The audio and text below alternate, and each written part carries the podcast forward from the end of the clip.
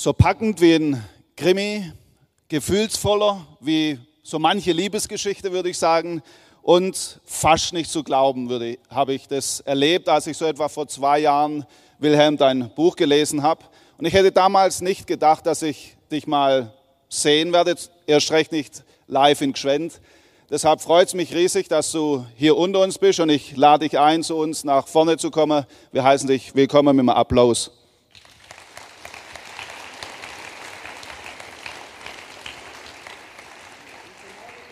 Guten Morgen. Ja, deine Anwesenheit ist Beweis, dass es dich wirklich gibt. Deine Tattoos stehen, wenn ich richtig informiert bin, auch für deine Straftaten. Ja, 148 Stück, 148 Straftaten. Wer gestern dabei war, hat es mitbekommen. Im ersten Teil, wo wir ja von deiner Geschichte gehört haben, wie du, sag mal, als Kind verachtet aufs Feld geworfen wurdest. Danach ähm, schon als junger als Junge, würde ich sagen, der Wunsch, Gangster zu werden, bist dann wirklich geworden, im äh, Knast gelandet, als Schwerverbrecher verurteilt und dort im Gefängnis vom Bibelraucher zum Bibelleser. Ja, kann man das so zusammenfassen? So ungefähr, ja, ja, so ungefähr, ja, ja. Ja, eine radikale Begegnung mit Auf jeden Jesus, Fall, das hat Fall. dich verändert. Das ist wahr, ja. Ich freue mich sehr auf den zweiten Teil, Wilhelm. Ich und ich auch. glaube, er ist mindestens so interessant wie der erste. Und ich möchte noch für dich beten und dann gehört die Bühne dir. Dankeschön. Herr Jesus, ich danke dir für diesen Anlass, wo wir haben dürfen. Segne jetzt, Wilhelm, gib uns offene Ohren und zeig uns, dass wir bei dir beachtet, gewollt und geliebt sind und dass es bei dir keine hoffnungslose Fälle gibt. Amen. Amen. Guten Morgen, ihr Lieben. Ich freue mich, dass ich auch heute noch mal da sein darf. Bin ich laut genug? Ich kann noch lauter reden, ist kein Problem. Auch alle bei Livestream, guten Morgen. Schatzele, ich liebe dich immer noch. Weil meine Frau guckt auch zu. Per Livestream in Freiburg. Ja, ihr Lieben, wenn ich jetzt, wenn ich jetzt den gestrigen Abend überschreiben müsste, dann würde ich sagen, da war das Thema einmal Hölle und zurück. Klingt gut, gell?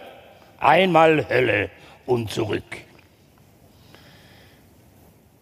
Als ich heute Morgen um 5 Uhr aufgestanden bin, weil ich stehe immer um 5 Uhr auf, weil da habe ich meine Zeit mit dem lebendigen Gott und dann habe ich gesagt, Herr, was sollen wir, was sollen wir denn für ein Überthema machen? Und da fiel mir eine Begegnung ein, die ich hatte mit Richard Wurmbrand. Sagt euch der Name was? Der hat das Buch geschrieben, Gefoltert für Christus, mit Christus auf der Judengasse. Und ich war mit dem Richard Wurmbrand unterwegs in Emmingen im Schwarzwald irgendwo. Und er war eingeladen, zu einem Thema zu sprechen, Gott stößt die Gewaltigen vom Thron. Und ich war da dabei, um einfach ein bisschen Musik vorher zu machen, ein paar Lieder zu singen. Und während ich singe, beginnt Richard zu husten. Und auf einmal kommt auch beim Husten Blut. Ich habe das Lied unterbrochen, bin mit dem Richard sofort in den Waschraum, Toilette gegangen, habe versucht, ihn zu säubern. Und dann sagt mir der Richard, ich soll nicht über das Thema sprechen, Gott stößt die Gewaltigen vom Thron, sondern der lebendige Gott macht mir klar, ich soll über das Thema sprechen, Gott lechzt nach deiner Liebe. Und es soll die Überschrift sein für heute Morgen. Der lebendige Gott, Jesus Christus, lechzt. Er hat Durst nach deiner Liebe. Wir sind es gewohnt, dass uns Jesus liebt. Wir wissen, dass uns Jesus liebt. Aber Jesus möchte auch von uns geliebt werden und er lechzt richtig danach. Kennt ihr das Bibelwort? Wie ein Hirsch lechzt nach frischem Wasser, genauso lechzt der lebendige Gott nach deiner Liebe. Wir sind gestern stehen geblieben. Ich war also wieder am Bibelrauchen, rauchte gerade in Matthäus 5 und kommt zu der Stelle, ihr seid das Salz der Erde, ihr seid das Licht der Welt. Und das allererste Mal habe ich nicht die Bibel geraucht, sondern ich habe mir Gedanken darüber gemacht, was Salz bedeutet. Du hast das gestern gut mitgekriegt mit der Süble, gell? Wenn das Süble nicht schmeckt, dann machen wir ein bisschen Salz ne? und dann ist schon ein ganz anderes Geschmäckle. Und wenn es draußen glatt ist, was haben wir früher gestreut? Salz, dass der andere nicht hinfällt. Mein Leben war bitteres Gift. Ich war auch kein Licht. Ich war eine taube Funzel. Als ich das nächste Mal wieder runterkam in die Arrestzelle, dann habe ich mit Gott geredet, an den ich nicht glaube. Und ich habe gesagt, Gott, mein Vater sagt, du bist ein Gott der Liebe. Ich glaube das nicht.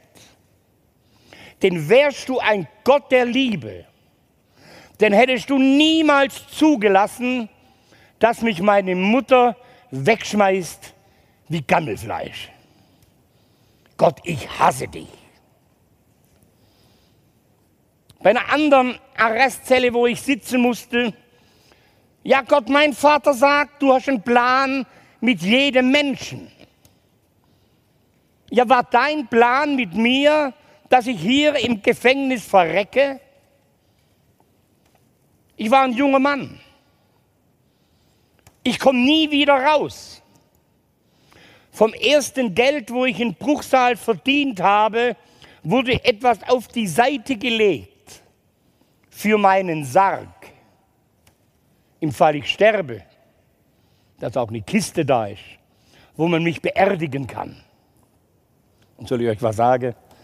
Die Kiste steht heute noch in Bruchsal und ich hoffe, die Würmer haben sie schon zerfressen. An einem anderen Tag, wieder Arrestzelle.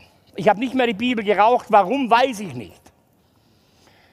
Ja, aber Gott, wenn du einen Plan hast mit meinem Leben, wenn du einen Plan hast,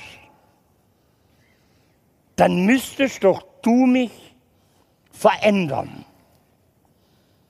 Aber ich lasse mich nicht verändern. Ich weiß, wie man mit Gläubigen im Gefängnis umgeht. Wenn du einen Plan hast mit meinem Leben, ihr habt es gestern gehört, ich bin ein Kämpfer gewesen. Wenn du einen Plan hast mit meinem Leben, dann musst du mich besiegen. Aber ich lasse mich nicht besiegen. Ich habe Gott rausgefordert. Ich selber merkte an mir gar keine Veränderungen. Aber eines Tages kommt mein Zellennachbar zu mir, der Dieter, und sagt, sag mal, Willi, geht's dir nicht gut? Sag doch, Dieter, alles gut. Sagt er, nee, nee, nee, nee, nee, nee. Du bist krank. Nee, Dieter, mir geht's gut. Nee, nee, nee, nee, nee, nee, nee. Weißt du, früher hattest du jeden Tag eine Schlägerei im Gefängnis. Schon seit einigen Wochen prügelst du dich nicht mehr. Kann ich dir helfen? Bist du krank? Weißt du, wenn dir das Essen nicht geschmeckt hat, dann hast du den Beamten das Essen hinterhergeworfen. Schon seit Wochen fliegt keine Nudel mehr, keine Kartoffeln mehr, keine Soße mehr. Willi, was ist los mit dir? Und dann fiel mir ein, der Dialog, den ich mit dem lebendigen Gott hatte. ich sagte, Dieter, komm rein in meine Zelle, ich muss dir was erzählen. Hock dich aufs Bett. Weißt du, als ich das letzte Mal in der Arrestzelle war, da habe ich mit Gott geredet. Sagte Willi, du bist wirklich krank. Sei still. Und ich habe Gott gesagt, wenn er einen Plan hat mit meinem Leben, dann muss er mich verändern. Wenn er einen Plan hat mit meinem Leben, dann muss er mich besiegen. Und mein allererstes Zeugnis war, das allererste Zeugnis, ich schäme mich zum Teil dafür. Das erste Zeugnis war, Dieter, ich glaube. Dieter, ich glaube, dass Gott größer ist als ich. Ich glaube, dass Gott größer ist als ich. Und wenn du einem Gefangenen von unserem Gespräch erzählst, dann schlage ich dir den Schädel ein. Das war mein erstes Zeugnis. Ich wusste doch nicht, wie man sich als Gotteskind benimmt. Gestern wurde ich angesprochen, äh, weil ich immer, immer von Gotteskindern rede. Ich unterscheide immer wieder Christen und Gotteskinder. Weil ein Gotteskind sind wir, wenn wir eine klare Entscheidung für Jesus Christus getroffen haben, wenn wir uns bekehrt haben und wir sind wiedergeboren zu einer lebendigen Hoffnung. Die nenne ich Gotteskinder. Weil Christen werden genannt, wenn du in irgendeine Kirche hineingetauft worden bist, dann bist du automatisch ein Christ.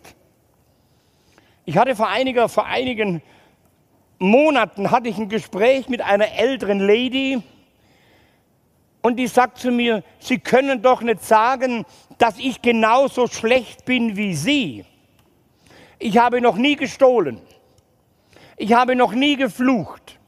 Ich habe noch keinen Menschen getötet. Ich habe noch keinen Menschen betrogen. Ich gehe seit 60 Jahren jeden Sonntag in die Kirche. Und deswegen bin ich auch ein guter Christ. Dann sage Herzele, ich gehe seit 60 Jahren immer wieder in die Garage und bin immer noch kein Auto.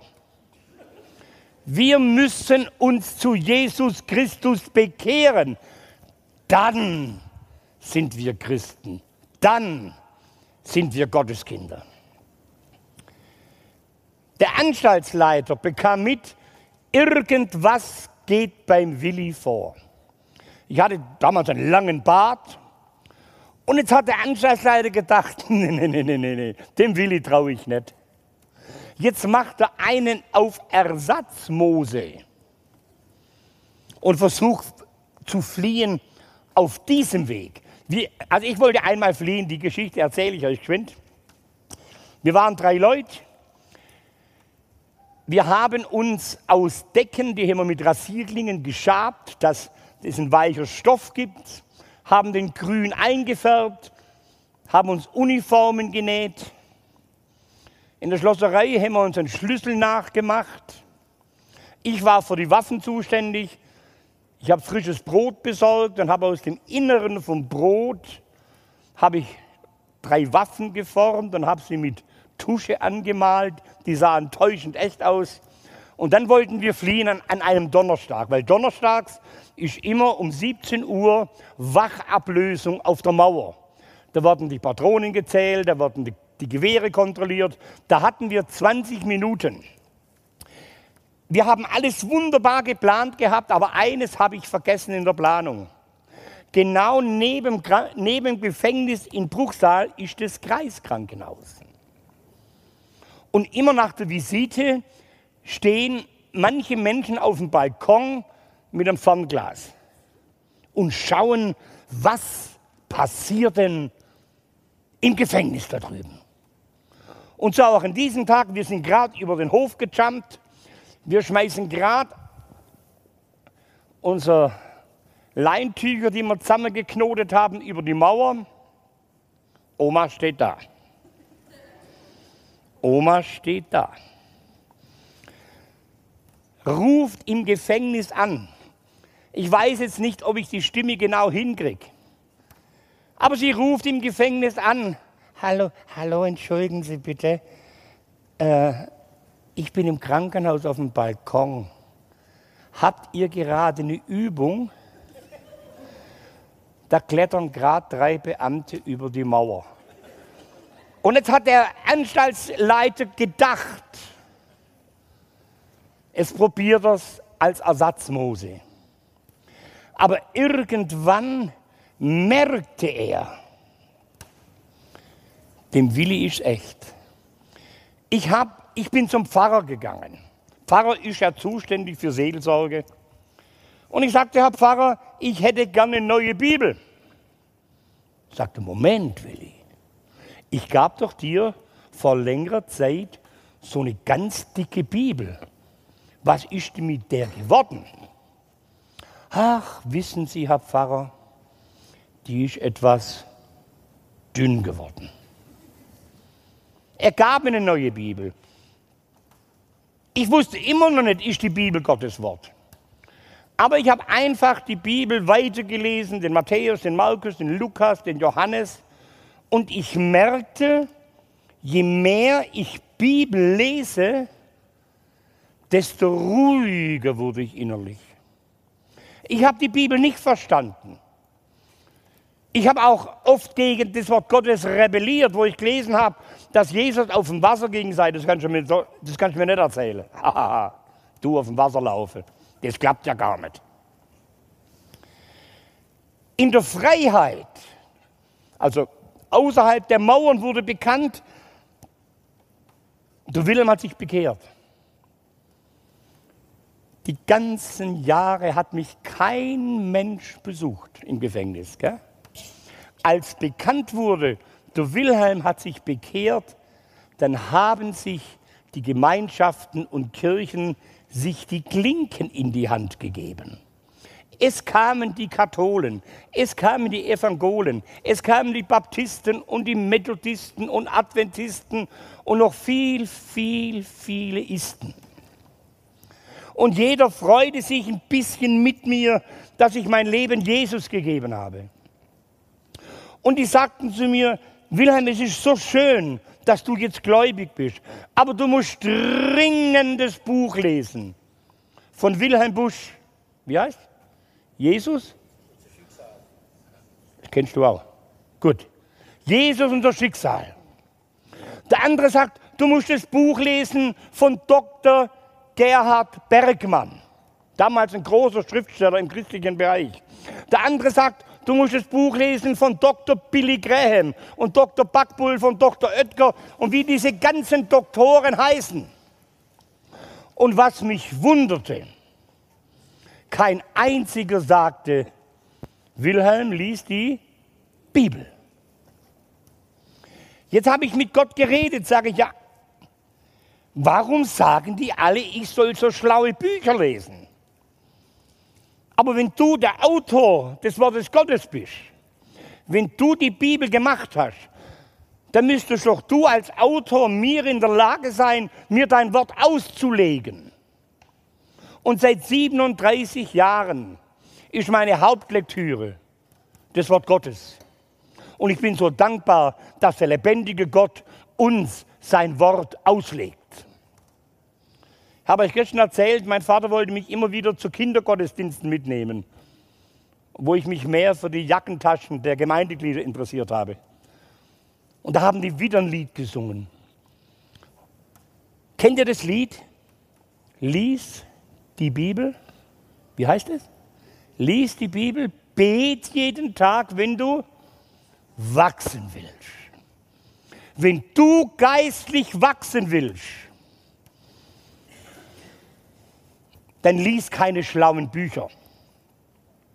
Das Buch vom Busch ist hundertprozentig gut. Das Buch vom Dr. Graham ist hundertprozentig gut. Aber wenn du geistlich wachsen willst, dann lies deine Bibel. Bei mir zu Hause ist es so, ihr dürft alle mich besuchen. In jedem Zimmer findet ihr eine Bibel. Die Hausfrau wisse das. Du hast ja eine Brotkapsel, wo du dein Brot legst. Also liegt für meine geistliche Nahrung meine Bibel auf dem Kichertisch im Schlafzimmer, auf dem Nachttischle, im Badezimmer, In jedem Raum der Wohnung liegt der Bibel, weil ich einfach immer wieder mal, fällt mir was ein, dann muss ich wieder blättern und suchen und lesen.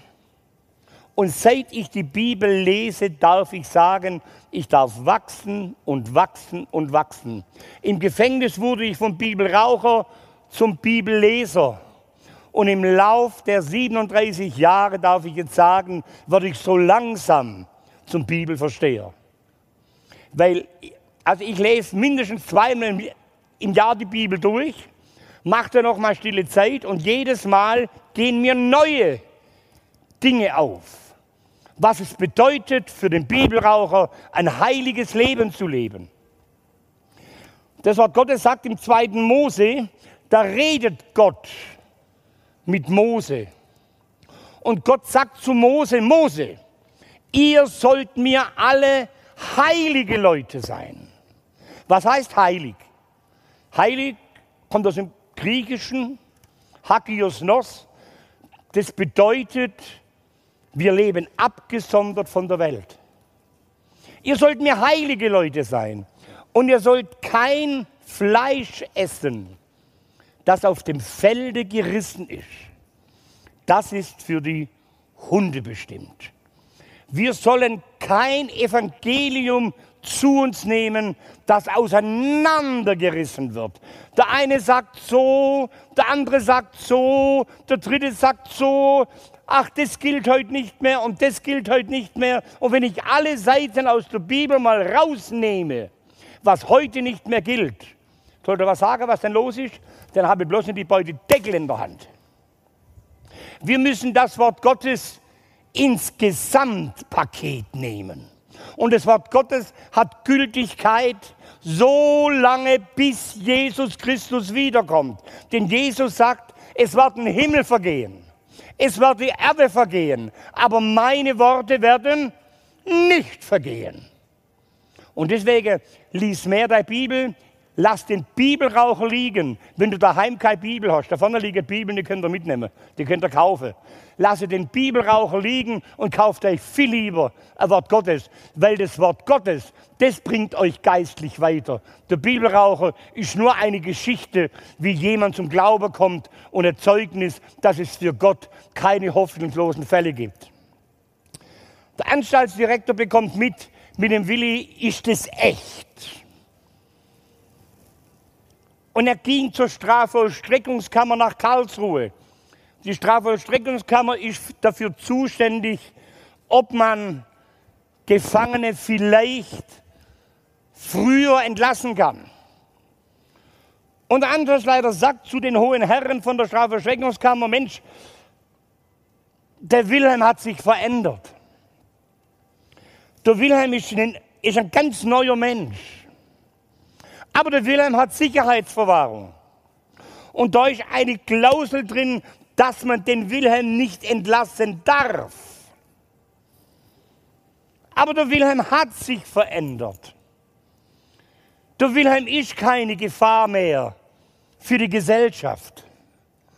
Gibt es denn keine Möglichkeit, dass man den Wilhelm doch entlassen kann?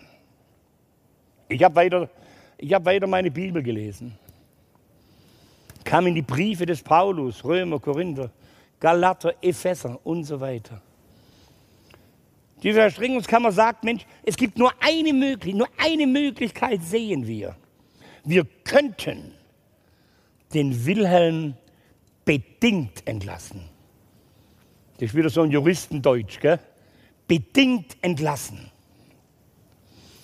Das heißt, wir geben dem Wilhelm die Sicherheitsverwahrung auf lebenslängliche Bewährung.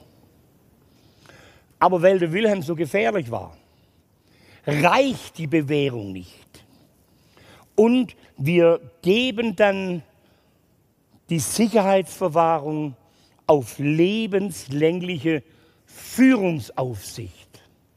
Und ihr Lieben, ich habe lebenslängliche Führungsaufsicht. Ich stehe immer unter der Kontrolle des deutschen Staates und der Justiz. Die von der Strafverstreckskammer, die sind gekommen. Die haben mit mir geredet. Ist ein Psychologen gekommen, die haben mit mir geredet. Ich komme in die Briefe des Petrus hinein. Ich komme in den ersten Johannesbrief rein. Ich kriege einen Brief von der Strafvollstreckungskammer. Sehr geehrter Herr Bunz, Sie werden entlassen am 15.02.85 bedingt. Glaubt ihr, dass ich happy war? Ich komme nie mehr raus. Auf einmal kriege ich einen Zettel, ich komme raus. Ich lese voller Freude 1. Johannesbrief, Kapitel 1. Puh, ging mir's gut. Und dann lese ich, wenn wir unsere Sünden bekennen, kennen wir das Bibelwort, ist er treu und gerecht und er reinigt uns von aller Ungerechtigkeit.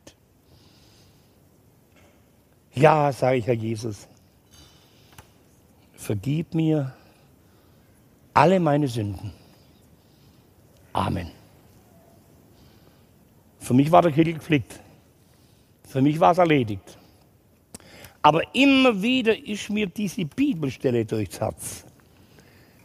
Wilhelm, wenn wir unsere Sünden bekennen, dann ist er treu und gerecht. Ja, aber Herr, das habe ich doch schon getan. Ja, Wilhelm, was hast du getan? Ach, das meinst du. Okay. Herr Jesus, ich habe das getan und das getan und das getan, habe alles aufgezählt, was mir bewusst war. Es waren sogar mehr Sachen, wie in der Anklageschrift drin gestanden sind. In Jesu Namen. Amen. Jetzt ist es erledigt, oder? Jetzt ist es erledigt. Oh, jetzt kann ich entlassen werden. Und mir geht die Bibelstelle im Kopf rum, weißt Wenn wir unsere Sünden bekennen, dann ist er treu und gerecht. Aber Herr, ich habe dir jetzt alles bekannt, was ich angestellt habe. Ja, Wilhelm, du wurdest angeklagt für 148 Straftaten, verschiedene. Weil du vor Gericht nichts gesagt hast, konnte man dir über 100 Straftaten gar nicht nachweisen. Aber du bist schuldig. Und sage ich, nee, nee, Herr, das mache ich nicht. Wenn ich jetzt das am Gericht bekenne, kostet mich das noch einmal 15 bis 20 Jahre Gefängnis. Da werde ich im halben Jahr entlassen. Im halben Jahr darf ich die Gefängnismauern verlassen. Und da habe ich noch 15, 20 Jahre vor mir. Mache ich nicht. Würdest du das machen, ganz ehrlich? Menschlich gesehen, ganz ehrlich. Ja, aber ein normaler Mensch macht sowas nicht. Da kehrt der Schuss. Mach ich nicht, nein, mach ich nicht. Immer wieder heißt sie mir, wenn du deine Sünde bekennst, dann bin ich treu und gerecht. Das mache ich nicht. Wir können das irgendwie anders regeln. Wenn ich dann draußen bin, dann regeln wir das. Wilhelm, du musst deine Sünden bekennen. Jetzt kommt wieder die Hausfrau. Ihr wisst, ich liebe die Hausfrauen. Wenn eine Hausfrau, da kennst du dich aus, wenn eine Hausfrau ein Hefeteig macht, was macht sie da? Puh, ich sag dir, ich wünsche dir das, da habe ich mal durchknetet. Weißt der Herr, der hat eine ganz besondere Art zu kneten. Und der Herr hat mich bearbeitet, ich hatte keine Ruhe mehr. Und dann setze ich mich eines Tages an den Tisch und ich schreibe, sehr geehrter Herr Staatsanwalt, Sie können sich sicherlich noch an mich erinnern. Er konnte sich noch gut an mich erinnern. Wissen Sie, ich habe mein Leben am 12. September 86 um 11.05 Uhr Jesus gegeben. Und in der Bibel steht drin, in 1. Johannes Kapitel 1, Vers 9, wenn wir unsere Sünden bekennen, ist er treu und gerecht und ich muss Ihnen sagen, diese ganzen Straftaten, die Sie nicht nachweisen konnten, ich muss Ihnen sagen, ich bin schuldig. Für jedes einzelne Delikt dieser 100 oder 110 Straftaten. Ich bin schuldig. Hochachtungsvoll, Wilhelm Bunz. Und dann schmeiß ich den Brief in den Briefkasten rein. Seit bist du noch ganz dicht. Was hast du gemacht? Gibt es heute noch diese Kleiderbügel aus Draht? Gibt es die noch? Ich hatte in meiner Zelle so einen Drahtkleiderbügel. Ich habe mir einen Haken gemacht, bin zu dem Briefkasten gelaufen und habe Fishing gemacht. Ich wollte den Brief rausholen. Aber da war so eine blöde Klappe drüber, es hat nicht geklappt. Und am nächsten Morgen war der Brief weg. Jetzt bin ich zum Pfarrer gegangen. Weil der Pfarrer ist ja für Seelsorge zuständig. Gell? Und er sagt, au Wilhelm, schön, dass du da bist. Was liest denn gerade in der Bibel? Oh, sag ja, ich bin im ersten Johannesbrief, Kapitel 1. Ja, und welcher Vers? Ja, Vers, Vers 9. Dann fragt er, was steht denn da? Das musst du ja als Pfarrer wissen, oder? Was steht denn da? Da habe ich ihm gesagt, wenn wir unsere Sünden bekennen, ist er treu und gerecht und er reinigt uns von aller Ungerechtigkeit. Oh, sagte ja Wilhelm, das ist so wunderbar. Wir dürfen dem Herrn alle unsere Sünden bekennen. Sag ich ja, und deswegen habe ich auch im Staatsanwalt geschrieben. Sagte, was hast du? Ja, ich habe im Staatsanwalt geschrieben. Ja, was hast du dem geschrieben? Ah ja, ich habe ihm bekannt, wo ich schuldig bin. Ich sagte, bist du noch ganz dicht? Jetzt sage ich, aber, aber da steht's doch. Oh, sagt der Wilhelm, du darfst doch die Bibel nicht wörtlich nehmen. Das ist doch alles nur symbolisch gemeint. War ein guter Seelsorger, oder? Ein paar Wochen später kam ein dicker Brief. Ich mache den Brief auf und drauf stand Anklageschrift. Wisst ihr, und für je, da wird dann das Delikt beschrieben und dahinter steht immer die Mindeststrafe. Also von schöner Stadt Bankraub, Mindeststrafe acht Jahre. Für einen Raub fünf Jahre, für einen Diebstahl zehn Monate, für das paar Monate, für das wieder ein paar Jahre. Und ich habe mir einfach die Zahlen mal so untereinander geschrieben und habe dann die Zahlen zusammengezählt und ich kam auf 123 Jahre. Also Strafzusammenzug, wie ich gedacht habe, 15, 20 Jahre. Ich bin wieder zum Pfarrer gegangen. Sag ich, Herr Pfarrer, heute kam eine Anklageschrift. Da sagte Wilhelm, ich habe das gesagt, du darfst niemals die Bibel wörtlich nehmen. Ich ging zurück in meine Zelle, wollte den Brief zurückstecken in, die, in, die, in den Umschlag seht euch nochmal ein Blatt drin. Und ich hole das Blatt raus, lese, lieber Bruder Bunz. Mich hat im Gefängnis noch keiner Bruder genannt. Und hätte es einer gewagt, dann hätte es aufs Maul gegeben. Ganz sachlich. Wisst ihr, im, im, im Gefängnis hatte ich kein Problem mit dem Glaubensleben. Die wussten, wenn sie lachen, dann gibt es aufs Maul. Ich freue mich, dass Sie Ihr Leben Jesus gegeben haben. Und ich freue mich auch, dass Sie Ihr Leben in Ordnung bringen wollen. Und alle diese Delikte, die Sie jetzt bekannt haben, stehen nicht im Verhältnis zu dem, warum Sie jetzt im Bruchsaal einsitzen. Und ich stelle alle diese Delikte ein, es kommt mein Lieblingsparagraph, nach Paragraph 154 StPO. Und ich wünsche Ihnen für Ihre Entlassung am 15.02.85 Gottes reichen Segen. Und jetzt meine Frage an euch. Wer glaubt, dass wir die Bibel wörtlich nehmen können? Macht mal die Hände hoch. Wir können die Bibel wörtlich nehmen. Ich habe es euch gestern schon gesagt. Wenn ich Antworten brauche für mein eigenes Leben, dann gehe ich ins Wort hinein. Wenn ich Trost brauche, gehe ich ins Wort hinein. Wenn ich Ermahnung brauche, gehe ich ins Wort hinein.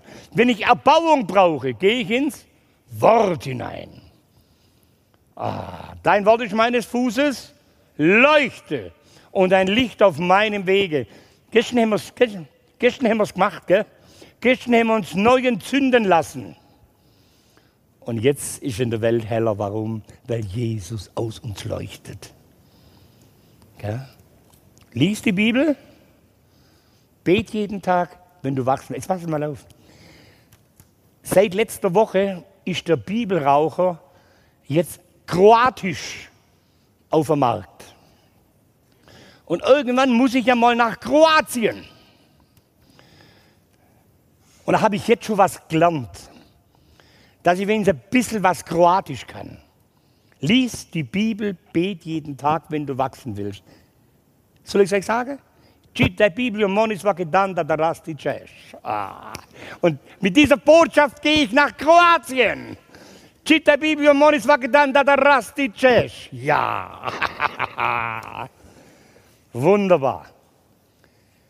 Ich wurde wirklich entlassen am 15.02.85.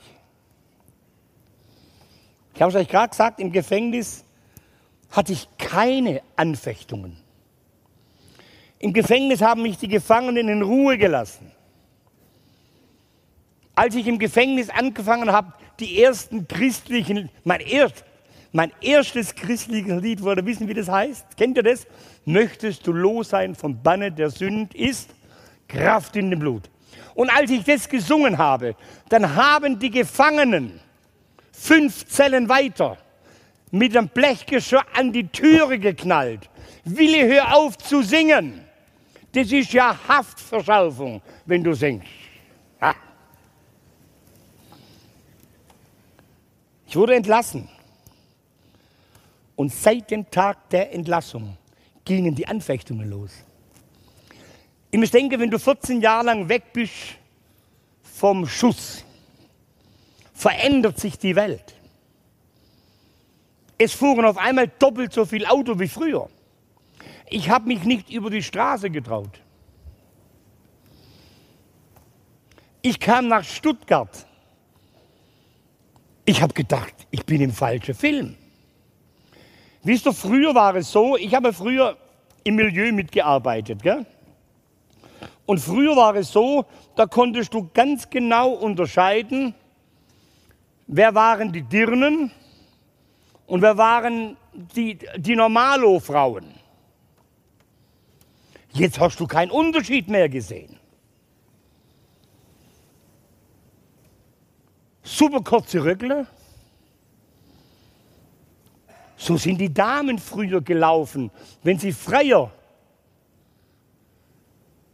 Links soll ich nicht gucken, rechts darf ich nicht gucken. Dann laufe ich da so durch die, durch die, durch die Stadt. Auf einmal lese ich da Piepshow. Habt ihr schon mal sowas gehört? Piepshow. Auf der anderen Seite ist auch eine Piepshow. Das waren einfach für. gab so Teller und da haben sich die Frauen darauf geregelt und so weiter und die Männer waren so blöd und haben Geld eingeschmissen. Dann ist hochgegangen. Heute sage ich dir, wenn es heute noch das genehmigt wäre, würde ich heute eine Piepshow eröffnen. Ich würde mir ein Schaufenster mieten. Ich würde, entschuldige, ich brauche das jetzt. Ich würde mir ein Schaufenster mieten. Ich würde das Schaufenster mit, ah, mit, so, mit so schwarzer Folie bekleben. Und da würde ich genau in der Mitte würde ich so ein, so ein Loch reinmachen. Und mit Neoreklame würde ich dann ganz groß schreiben, kommen Sie und sehen Sie die nackte Wahrheit. Und dann kommen die Männer. Und da gucken sie rein, weißt schmeißen den Mark rein und dann geht's Deckel hoch. Und da sehen sie es. Und auf dem Rondell liegt eine Bibel. Und dahinter im großen Buchstaben, also hat Gott die Welt geliebt, dass er seinen eingeborenen Sohn gab, auf das alle, die an ihn glauben, nicht verloren gehen, sondern ewiges Leben haben. Ist das die nackte Wahrheit? Ah, ich lebe einfach zu spät. vorhin vorhin habe ich da draußen, vorhin habe ich da draußen ein Gespräch gehabt. Äh, und da wurde ich gefragt, ja, fehlt Ihnen nicht so ein bisschen die Action von früher? Und dann habe ich so gesagt, weißt du, ich hatte als Ganove schon viel Action. Aber als Gotteskind, als wiedergeborener Christ, da habe ich aber sowas von Action. Wenn ich gewusst hätte, dass im Glaubensleben so ein Leben steckt, wenn ich gewusst hätte, Philipp, was für eine Action im Glaubensleben ist, sollte was sagen? Ich hätte mich schon mit fünf bekehrt. Gib dein Leben Jesus. Ich sage das, du, du gehst von Action zu Action zu Action. Aber auch von Angriff von, zu Angriff zu Angriff zu Angriff. Wir machen oftmals den Fehler bei Evangelisationen. Dann sagt man, du musst nur Jesus dein Leben geben. Dann wird alles gut.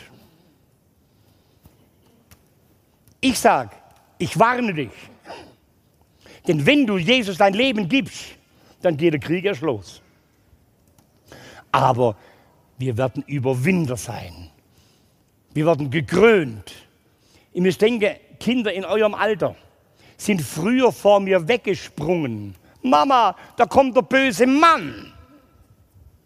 Das Erste, was der Herr in meinem Leben getan hat, war, er hat mich gekrönt mit Gnade und Barmherzigkeit. Es passiert oftmals, dass ich auf der Bühne stehe und auf einmal wird mir bewusst, was hat der lebendige Gott in meinem Leben getan und dann laufen mir die Tränen runter. Ist mir so egal, dann lass es laufen und schwätz weiter. Jetzt musste ich lernen zu sprechen, wie man normal spricht. Wisst ihr, wir im Gefängnis haben eine eigene Sprache. Ich bringe mal ein, zwei Beispiele. Wenn jetzt, wenn jetzt du Hunger hast, dann sagst du deiner Frau, Schätzle, ich habe Hunger. Wenn wir Hunger haben, dann sagen wir nicht, wir haben Hunger. Uns jucken die Schläuche. Oder wenn wir etwas essen, dann essen wir etwas. Gell? Wir grölen uns was in die Wanne hinein. Kennt ihr diese Gläser Nescafé? So diese Gläser Nescafé kennt ihr? Passen genau 112 Tassen rein, ich habe es gezählt. Das ist bei uns kein Glas Kaffee. Das ist eine Bombe. Kennt ihr Päckchen Tabak? Habt ihr schon mal sowas gesehen? Päckchen Tabak? Bei uns gibt es kein Päckchen Tabak. Das ist ein Koffer. Und ich gehe das allererste Mal einkaufen. Komm in so einen Tante-Emma-Laden, da kriegst du vom Apfel bis zur Zimtstange alles. Schnürsenkel und so weiter. Und dann fragt mich die nette ältere Dame mit Hornbrille und schwarzer Schürze was hätten Sie denn gern bitte? Ja, sage ich auch, ich hätte gern von den Pfirsich was, hätte gern von den Banane was. Geben Sie mal dahinter drei Bomben und von der Hanne vier Koffer. Hat die Frau hat gemeint, da ist ein Alien da. Einer von einem anderen Planeten. Ich musste lernen, wie man sich artikuliert. Ich musste lernen, wie man sich als Gotteskind benimmt. Wisst ihr, ich war es gewohnt, dass wenn mir was nicht gepasst hat, dann habe ich einfach den Leuten aufs Maul kaut. Jetzt war ich in meinem ersten Gottesdienst. Und ich saß ziemlich vorne und es hat mir nicht gefallen, was der Pfarrer gepredigt hat. Den habe ich von der Kanzel runtergeholt. Weil ich wusste nicht, dass man das nicht darf. Das heißt, der Herr hat es mit mir sehr, sehr schwer gehabt, mit mir zurechtzukommen. Aber soll ich euch was sagen? Als ich mich bekehrte, wollte ich am nächsten Tag schon perfekt sein. Wer, habt ihr auch so gedacht? Wer hat noch so gedacht? Dass man sofort perfekt sein muss. Ja, und dann war ich so enttäuscht, dass ich nicht perfekt war. Das kann nicht sein. Ich muss Bibel, Bibel studieren. Habe mir eine Konkordanz besorgt und habe gesucht, wo ist die Stelle drin über Perfektion. Was denkst du, wie viel ich gefunden habe? Nicht einmal sagt der lebendige Gott, wir müssen perfekt sein. Wisst ihr, was ich viel gefunden habe? Treu. Treue. Jesus liebt die Treuen. Und da geht es nicht darum, dass, dass ich genau das tun muss, was du auch machst. Oder dass ich das tue, was du tust oder dass ich die Erkenntnis habe, die du auch hast. Sondern der Herr arbeitet mit jedem Original individuell. Und wir müssen nur treu sein. Und im Laufe unseres Glaubenslebens bekommen wir Stabilität. Ich wollte sogar eine Bibelschule machen. Ich habe in Deutschland verschiedenste Bibelschulen angeschrieben. Ich, ich bekam von überall eine Absage. Wilhelm, du musst dich zuerst mal fünf oder zehn Jahre bewähren. Ja, ich habe doch keine Zeit, mich zu bewähren. Der Knast wartet schon wieder auf mich, weißt Der Teufel will mich wieder zu Fall bringen. Und ich will sogar eine Bibelschule machen. Dachte ich, Mensch, ich komme sowieso wieder in der Knast. Ich hatte noch ein bisschen Geld von meinem früheren Leben. Dachte, Mensch, ich habe die Welt noch gar nicht gesehen. Jetzt mache ich eine Weltreise, dass ich wenigstens was von der Welt gesehen habe. Und ich habe da alle sieben Weltmeere bereist und kam auch nach Südafrika und war im Kruger Nationalpark und da treffe ich einen Mann, der auch Deutsch konnte und der war aus Südafrika, der war auch gläubig und, und dann sagte ich, wissen Sie, ich würde so, ich komme aus dem Gefängnis raus, dessen, dessen, dessen, das. Ich würde sogar eine Bibelschule machen. In Deutschland darf man das nicht, wenn du vorbestraft bist. Da darfst du keine Bibelschule machen. Da bist du wie aussätzig unter den Gläubigen. Die wollen dich nicht haben. Oh, sagte Will, ist gar kein Problem. Wir haben in Pretoria eine deutschsprachige Bibelschule. Da bin ich gleich da geblieben. Habe vier Jahre lang Bibelschule gemacht. Und ich sage euch, ihr Lieben, das war meine Rettung. Denn in diesen vier Jahren bekam ich eine geistliche Stabilität. Ich war weg von meiner Vergangenheit. Keine Anfechtung was das Milieu anbelangt. Und ich habe das Wort Gottes studiert. Ach, war das schön. Ich würde ganz sofort wieder gehen. Der Großteil meines Bibelstudiums hat auf den Knien stattgefunden. Weil wenn du das Wort Gottes verstehen willst, bitte red doch mit dem Autor, der sagt, was es bedeutet.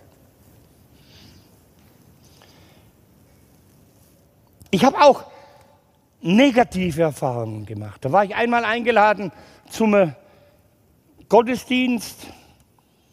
Da war ich da gesessen und danach kam eine ganz liebe Familie, Ehepaar. Ach Wilhelm, dürfen wir dich einladen zum Mittagessen? Ich hatte noch nie vor jemand eingeladen zum Mittagessen. Ich war so glücklich. Dann sind wir da hingefahren und früher war es doch so, da hatten doch auch diese die langen Flure, da gab es doch diese Einbauschränke, könnt ihr euch noch daran erinnern? Ja, und dann Mittagessen und wir uns unterhalten am Tisch und ich musste dringend zur Toilette. Habe mich dann ganz dezent erhoben, bin dann raus gell, und komme in den langen Flur und sehe, Mensch, an den Einbauschränken sind alle Schlüssel weg. Und ich habe die Toilette gesucht und mache dann, weißt zugeschlossen.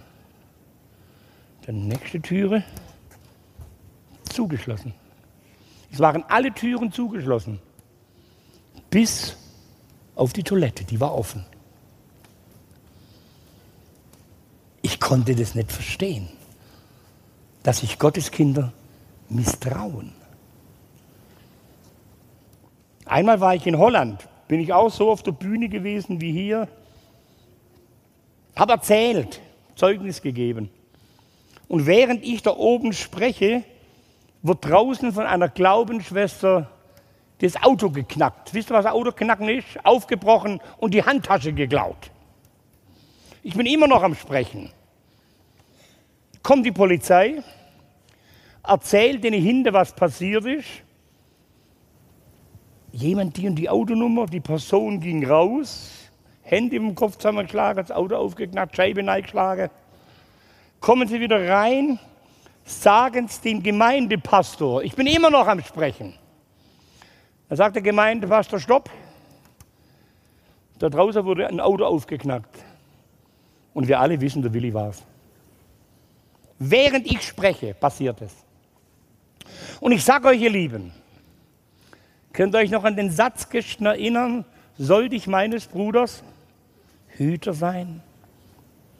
An diesem Tag ging mir es wieder Gudrun Enslin. Wisst ihr es noch von gestern? Wo man ihr was gesagt hat, wovon sie sich nicht mehr erholt hat. Und sie Jesus den Rücken gedreht hat und sie starb als Terroristin. Ich wollte an diesem Tag Jesus Christus den Rücken kehren.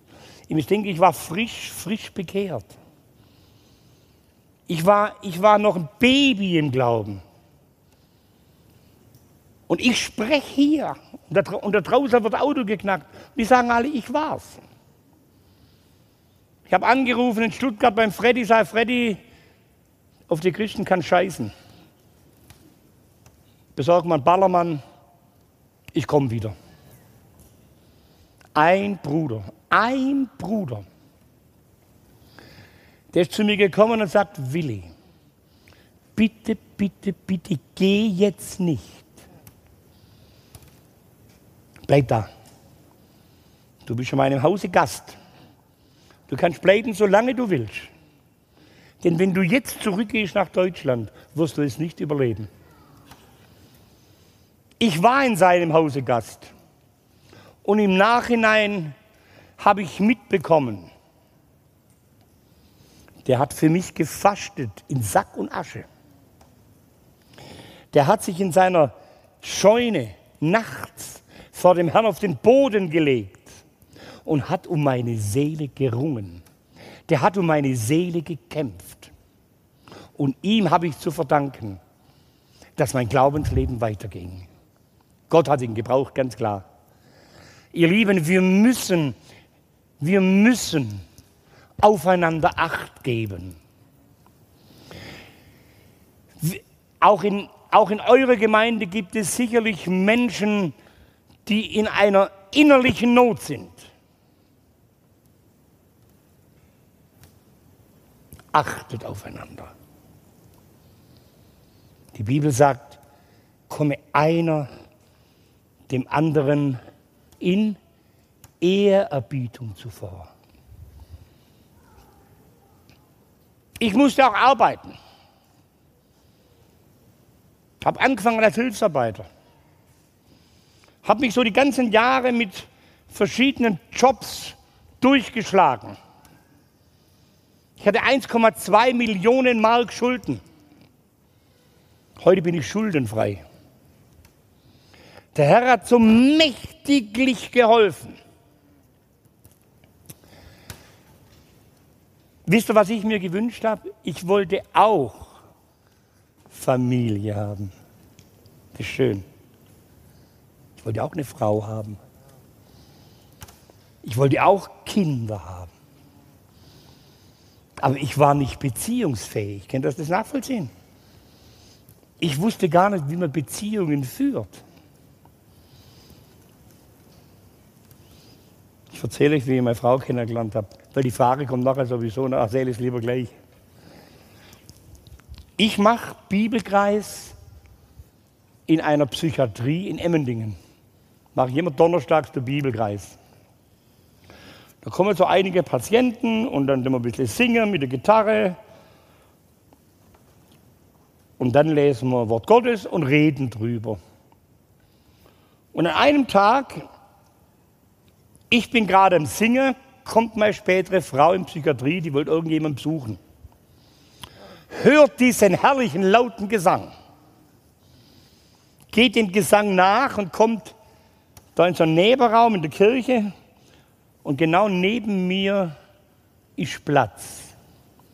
Und ich spreche gerade darüber, dass auch Gott oftmals zulässt, dass wir in die Tiefe gehen müssen, damit wir erkennen, wer wir sind.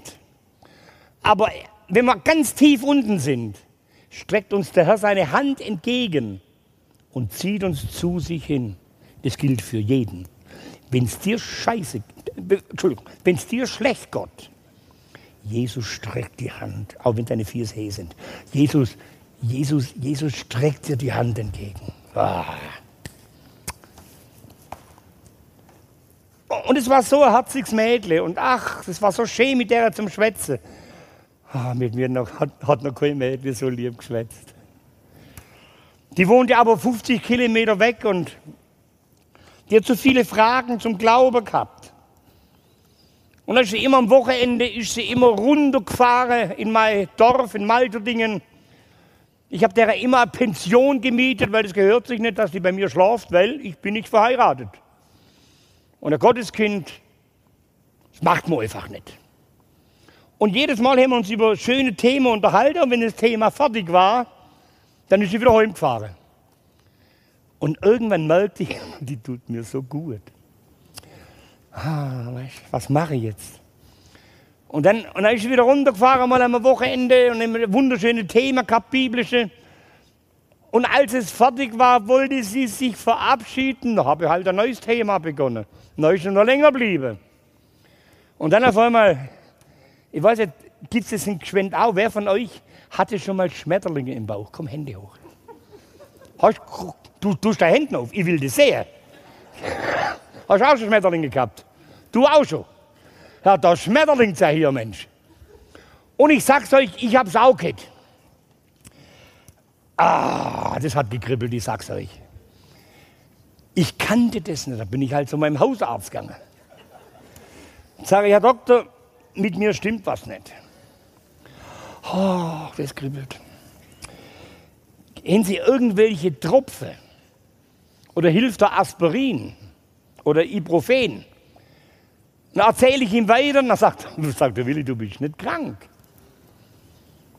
Du bist verliebt. Schatz, in dich bin ich verliebt, immer noch, seit vielen Jahren. Ich sage euch, ihr Lieben, ich bin mit meiner Frau, mit meinem Weib, ich sage immer Weib, ich bin mit meinem Weib schon seit vielen Jahren verheiratet. Und sie kann es bestätigen. Wir hatten noch keinen Tag Streit. Diskussionen ja, aber wir hatten noch keinen Tag Streit. Ich sage das, mit diesem Weib zu leben, das ist für mich Himmel. Warum sage ich Weib? Jetzt machen wir was. Wer von euch ist eine Frau? Hände hoch. Seid mutig, seid mutig, seid mutig. Du musst nicht gucken, was die anderen machen, du musst selber entscheiden. Wer von euch ist ein Weib? So viele Weiber hier. Jetzt passt auf.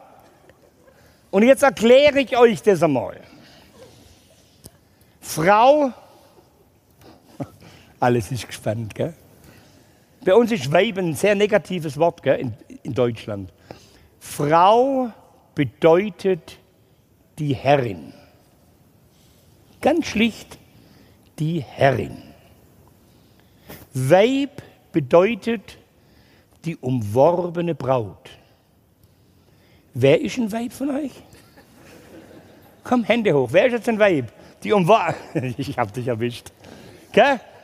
Nee, nee, deswegen. Und ich habe das meiner, meinem Weiblein erklärt. Und deswegen ist sie glücklich, wenn ich sie Weib nenne. Gell, Weibele, ich liebe dich. Nee, es ist so. Wir haben zwei wundervolle Kinder.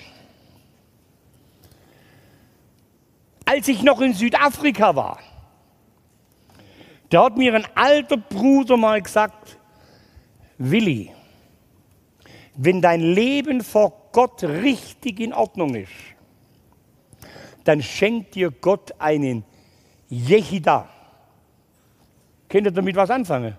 Jehida, sagt ihr das was? Genau so blöd habe ich auch gut.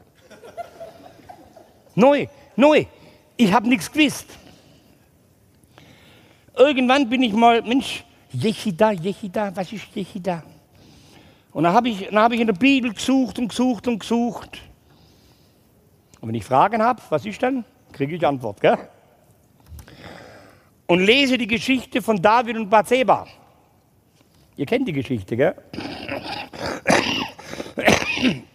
Uriah wird in den Krieg geschickt und David begeht Ehebruch mit Bathseba.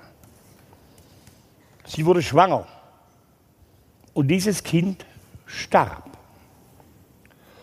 Und der David hat vor Gott sein Leben in Ordnung gebracht, hat diese Sünde bekannt. Er stand wieder unter dem Segen Gottes und seine Frau wurde schwanger. Und sie, und sie gebar den Salomo. Und der David war clever, denn der hat die Erziehung seines Sohnes in die Hände eines Propheten gegeben. Und dieser Prophet nannte den Salomo nicht Salomo, sondern Jehida. Wisst ihr, was Jehida heißt? Liebling Gottes. Oh, ist das schön, gell? Dann schenke ich dir, Helmi Willi, ein Jehida. Meine Frau wird schwanger, mein Weib. Ich habe mich gefreut. Und dann kam der Schock. Ich habe doch keine Ahnung von Kindererziehung. Ich weiß doch nicht, wie man Kinder erzieht. Ich habe nur das Beispiel von meinem Vater. Mein Vater war sowas von jähzornig. Oh Herr, sage ich, was soll ich machen? Puh, ich weiß doch gar nicht, wie man mit Kindern umgeht. Du musst mir helfen, bitte. Das einzige Chance, wo ich sehe, ist, ich bitte dich jeden Tag neu um Weisheit, dass ich gut mit meinem Sohn umgehe. Mein Sohn kam zur Welt. Und ich habe keinem Menschen erzählt von der Geschichte Jehida. Und mein Sohn wurde nicht getauft, der wurde gesegnet. Und dieser Bruder, der meinen Sohn gesegnet hat, sagt auf einmal, Willi, und das ist der Jehida, der dir vor zehn Jahren versprochen wurde. Das habe ich jetzt meinem Sohn erzählt, wo er noch klein war. Und mein Simon, das ist schon einer, der die Grenzen auslotet. Wisst ihr, der wurde auch mal eingeschult, ohne Schere. Und die Lehrerin singt, mit, ich weiß also mit Gitarre, und die singt so, und irgendwie wurde das meinem Sohn zu viel. Und dann hockt er da, Awe, mein Papa singt besser wie sie, Awe. Die Lehrerin, die guckt auf ihn, aber sagt nur nichts und sie singt weiter. Meinem Sohn wurde es dann wirklich zu viel. Awe, mein Papa spielt fünfmal besser wie Sie Gitarre. Äh, und die Lehrerin sagt nur, Simon, sei endlich ruhig. Moment, was, was haben Sie gerade gemacht? Sie wissen, ich bin der Simon. Jehida. Und Sie haben mich angeschrien, mich? Das eine sage ich Ihnen. Wenn ich nach Hause komme, dann erzähle ich es meinem Vater und mein Vater kommt. Und dass sie bloß Bescheid wissen. Mein Vater war ein gefährlicher Gangster. Ich liebe, Simon, ich liebe dich, ich liebe dich. Ich habe gesagt, Herr, du musst mir jeden Tag helfen in der Kindererziehung. Meine Kinder sind, ich habe zwei Söhne, meine Söhne sind beide volljährig und groß.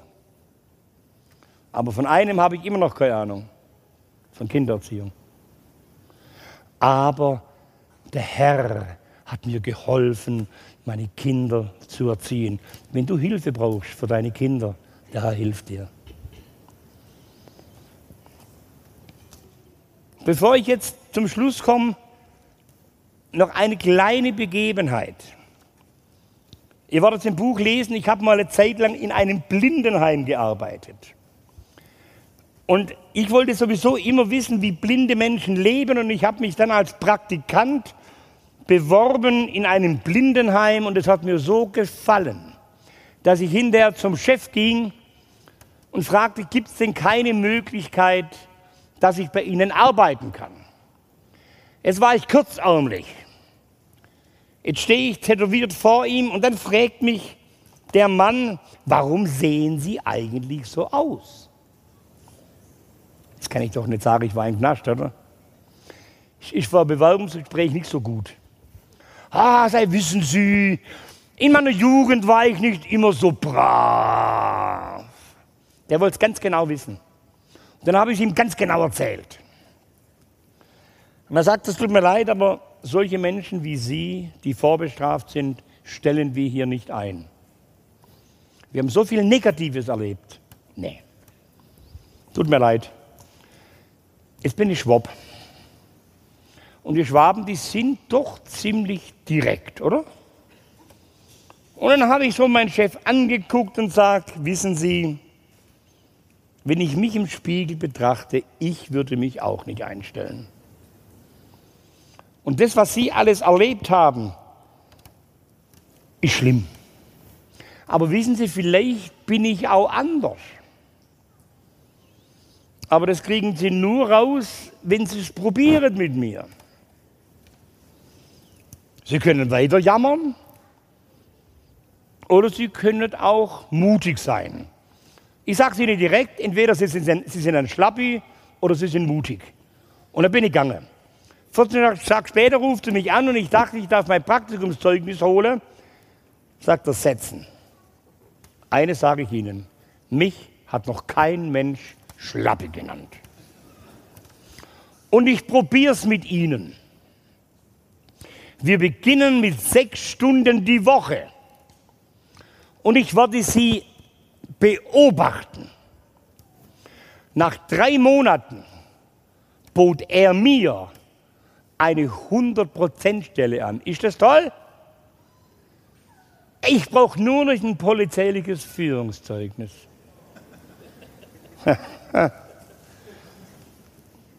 mein Weibchen arbeitet im Pflegeberuf, sie braucht auch ein Führungszeugnis. Ich sage, Schätzli, komm, wir machen jetzt miteinander. Da sind wir zusammen aufs Rathaus gegangen und haben es beantragt. Von meiner Frau war es nach vier Tagen da. Und der Willi wartet. Nach 14 Tagen merkt mein Weible schon, dass es mir nicht mehr ganz so gut geht.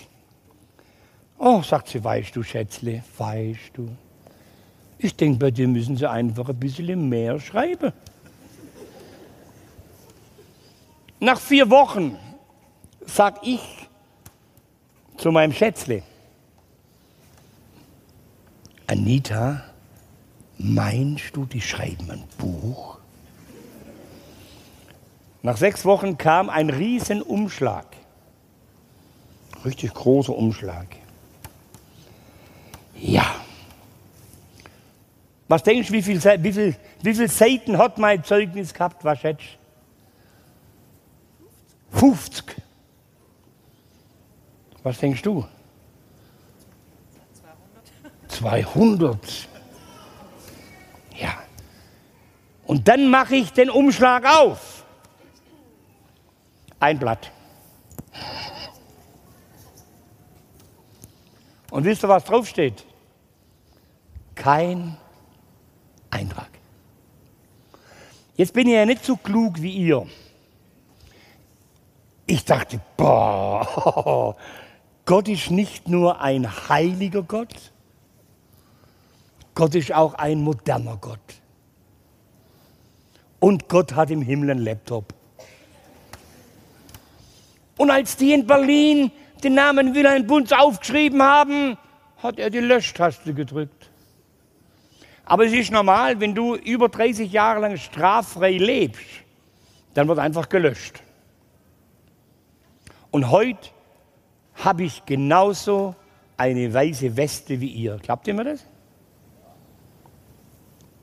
Und heute bin ich bereit, mit euch ein Geschäft zu machen. Wollt ihr mit mir ein Geschäft machen? Jetzt kommt's, jetzt kommt's. Ich bin bereit, meine weiße Weste einzutauschen. Macht er mit? Gegen ein reines Herz. Oh. Was ist wichtiger, weiße Weste oder reines Herz? Tauschen wir unsere weiße Weste, die ist sowieso nicht weiß, gegen ein reines Herz. Selig sind die, reines Herzen sind. Nicht selig sind die mit der weißen Weste. Selig sind die reines Herzen sind, denn sie werden Gott schauen. Wollen wir Gott schauen, alle miteinander? Wisst ihr, worauf ich mich freue, wenn ich in den Himmel komme? Ich habe gelesen in der Bibel, der David spielt so sensationell Harfe. Die Miriam, die Schwester von Mose, habt das gelesen? Die hat Tambourin gespielt. Wir machen da oben eine Band auf. Und die Bibel sagt, die Hallelujahs werden sein wie Donnerschläge. Ah. So, ihr Lieben,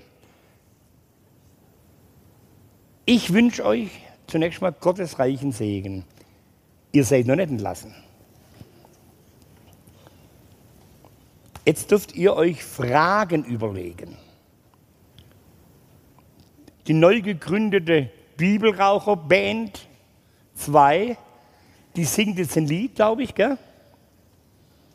In der Zeit überlegt ihr euch Fragen. Ist da irgendjemand mit einem Funkmikrofon? Du, gell? Sie hat also gestern schon trainiert die Hände ganz hoch nachher, dass man sie sieht. Und die Online-Fragen, die erklärst jetzt du. Und ich hocke mir jetzt nach. Ich, ich komme aber gleich wieder. Ich wünsche euch Gottes Segen. Bis gleich. Trink noch was. Ja, ich bin runter. Ja, online dürft ihr auch gern Fragen stellen. Ihr dürft es auch hier so machen, wenn ihr sagt, ah, mal Handheber und da so ein Masketräger, äh, mal, mal Wort abgeben, das will ich nicht. Dürft ihr online auch machen. Ich erkläre es, wie geht. Zückt euer Handy oder zu Hause den Laptop, wie ihr wollt. Und dort gebt ihr äh, sly.do ein. Und dann könnt ihr dort den Eventcode eingeben, gfc-de. Wenn ihr das tut, seid ihr schon drin, also auf Senden noch und dann könnt ihr eure Fragen online eingeben. Ihr könnt es auch per WhatsApp machen. Äh, die Nummer wird angezeigt online. Und dann habt ihr noch eine zweite Möglichkeit. Ihr könnt die Fragen, die eingehen, die könnt ihr mit einem Daumen, also mit einem Like bewerten, sodass wir wissen, welche Fragen sind die, die euch am meisten interessieren. Also ist jetzt vor allem für die, die online sind. Hier vor Ort kommt dann äh, Mikrofon. Ihr dürft als Musikgruppe schon mal vorkommen so lange. Und überlegt euch doch ruhig die Frage, und wir sind gespannt. Ich werde dann die Frage von online, die werde ich vorlesen, sodass der Wilhelm sie mitbekommt.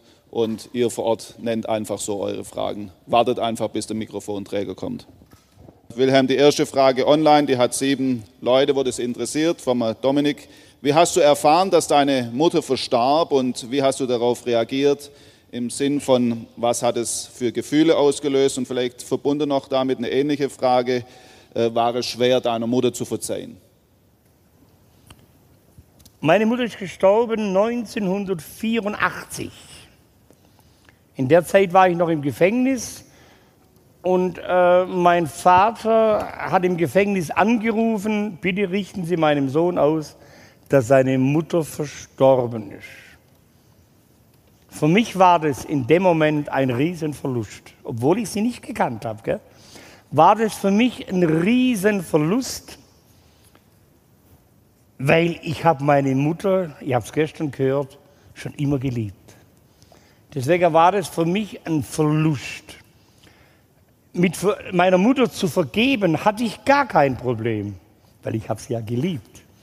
Wenn ich jemand liebe, ist Vergebung viel, viel einfacher, wie wenn es du mir auf der Zeiger gehst und dann soll ich dir noch vergeben. Vergess es. So, weißt du, ich habe meine Mutter geliebt deswegen war Vergebung sehr, sehr einfach. Also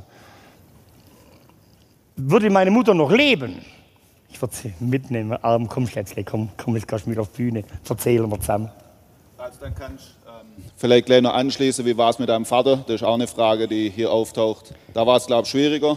Ach ja. Könnt ihr euch noch erinnern, ich habe euch gestern erzählt, wenn mein Vater mich strafen wollte, dann hat er mich immer in den Wald mitgenommen, dass man die Schreie nicht so hört. Ich habe damals Bla kennt ihr Blaues Kreuz? Ich bin Mitarbeiter beim Blaue Kreuz und wir haben immer um Fasching rum im Schwarzwald eine Faschingsfreizeit gemacht für Alkoholiker mit Familien, dass sie weg von der Straße sind. Und ich erfahre, nur einige Kilometer weiter wohnt jetzt mein Vater.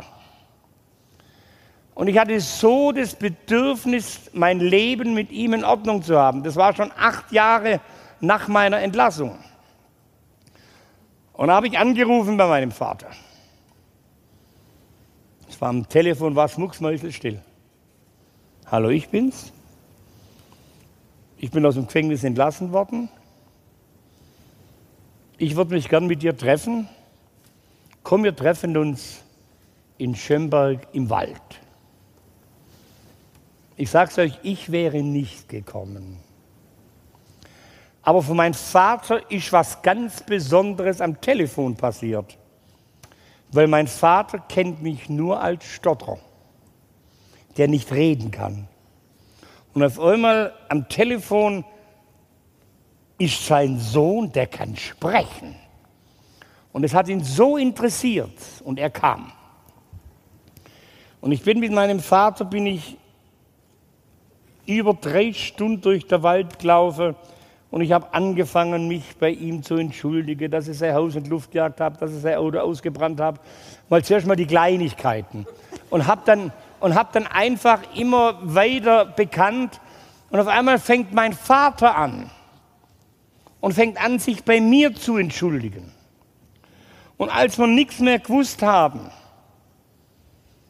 dann sind wir zusammen auf, Mitte im Wald, im Matsch, das war im Winter, sind wir gekniet, haben uns in den Arm genommen und haben füreinander gebetet. Wir sind heimgekommen wie die größte Wildseu. Dreckig, aber innerlich waren wir rein. Und so ist die Versöhnung mit meinem Vater gewesen. Interessant war es, und dann sagt mir, mein Vater, der ist ja jetzt auch in der Ewigkeit, und kurz vorher ruft er mich an und sagt, du, ich muss dir noch was bekennen. Sagt, Papa, was ist los? Sagt er, weißt du, du hast noch eine Schwester, von der weißt du gar nichts. Denn als deine Mutter damals, von, als wir uns damals getrennt haben, war deine Mutter schon wieder schwanger. Und ich würde, sagt mein Vater, und ich würde so gern das Mädchen mal sehen. Ich will mein Leben mit ihr in Ordnung bringen. Dann sage ich, ja, weißt du, wie die heißt? Ja, sagte er, hat nur einen Vornamen. Anneliese. Ja, und die wohnt in der Schweiz. Ja, und mehr hast du nicht, sagt er, nee. Aber du hast doch so viele Kontakte. Vielleicht kannst du mir helfen. Nach drei Stunden habe ich sie gehabt. Habe gesagt, äh, habe gesagt, sind Sie Frau so und so? Ja, bin ich. Hocken Sie nach. Schon pflegen Sie um. Hat sie sich nachgeguckt. Dann sagt Anneliese, ich bin's, dein großer Bruder Willi. Und habe jetzt Kleppere gehört. Der ist vor Schreck der Hörer aus der Hand rausgefallen. Habe ihr erzählt, dass mein Vater sein Leben in Ordnung bringen möchte. Sie war bereit dazu, kam aus der Schweiz in den Schwarzwald gefahren. Und durch meine Schwester habe ich die anderen fünf Kinder kennengelernt. Ich sage, wir sind eine geile Familie. Wow. Frage beantwortet. So, jetzt von der Henne. Hat jemand eine Frage? Hände ganz auf. Weil meine Augen sind so, Mensch, seid ihr mutig. Jawohl, da, jetzt, da kommt, da kommt jemand, Achtung, und schwätzt ins Mikrofon ein, gell? Jetzt schwätz. Hat deine Mutter ihr Leben dann auch geändert, dass sie dann noch mehr Kinder hat oder wie war das dann für dich? Weißt du, ich weiß nicht, wie, wie das mit meiner Mutter war. Keine Ahnung. Weißt du, die ersten zwei Kinder, wo sie bekam, war sie eine herzensgute Mutter. auch für die Kinder, die nach mir kamen, war sie eine herzensgute Mutter. Warum sie so war bei mir, ich kann es vielleicht so erklären, dass mein Leben so verlaufen ist, hat eine Vorgeschichte. Gell? Man sagt, die ersten drei Jahre eines Kindes prägen das ganze Leben. Dass ich, dass ich so Gangster wurde, so brutal wurde, so gefährlich wurde, es hatte eine Vorgeschichte. Und die Vorgeschichte war, dass mich meine Mutter ausgesetzt hat. Und so glaube ich auch, dass die Reaktion meiner Mutter auch eine Vorgeschichte hatte. Und dass sie speziell bei dem Kind jetzt so reagiert hat. Warum weiß ich nicht, aber ich liebe meine Mama. Frage beantwortet? Okay. Da hinten ist jemand. Ganz da, Hanna, guck mal, geh dem Finger nach. Gut. Danke dir. Ich weiß nicht, ob ich das fragen darf, ich mache es trotzdem. Du darfst alles. Wie kann man mit einer siebenjährigen Schulausbildung und 14 Jahre Knast 1,2 Millionen D-Mark Schulden äh, zurückzahlen? Okay, wie macht man das? Also pass auf, die 1,2 Millionen, die haben sich einfach so entwickelt. Ich habe in Reutlinger Betzinger Polizeiwachen Luftjagd und solche Dinge gemacht und das hat sich schnell zusammengekleppert. Jetzt bin ich entlassen worden mit 600 Mark. Und ich komme in Nagold an und schon der Kriegsvollzieher war da. Ich hätte niemals 1,2 Millionen Mark zurückbezahlen können, wäre unmöglich. Ich habe mit den verschiedenen Gläubigern Vergleiche gemacht. Das heißt, ich habe innerhalb von 18 Jahren Vergleiche gemacht, pass auf, ich zahle bis dahin so und so viel und der Rest wird mir erlassen. Die waren dankbar, gut, dann kriegen wir wenigstens ein bisschen noch was, bevor wir gar nichts kriegen. Und in, innerhalb dieser 18 Jahre mit den ganzen Vergleichen habe ich circa von den 1,2 Millionen 140.000 bezahlt. Circa.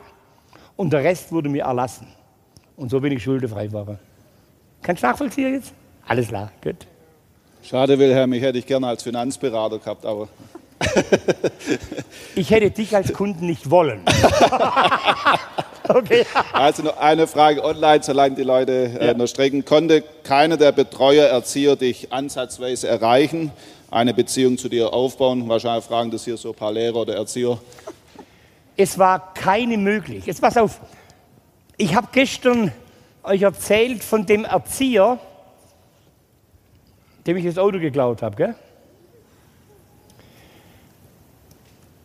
Ich war in Schömberg, in Schömberg, im Schwarzwald bei Bad Lieberzell. Da war eine Israel-Konferenz mit Ludwig Schneider.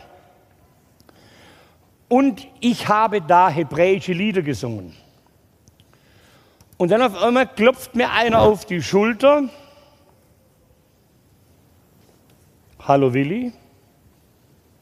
Das war mein früherer Erzieher, dem ich das Auto geklaut habe.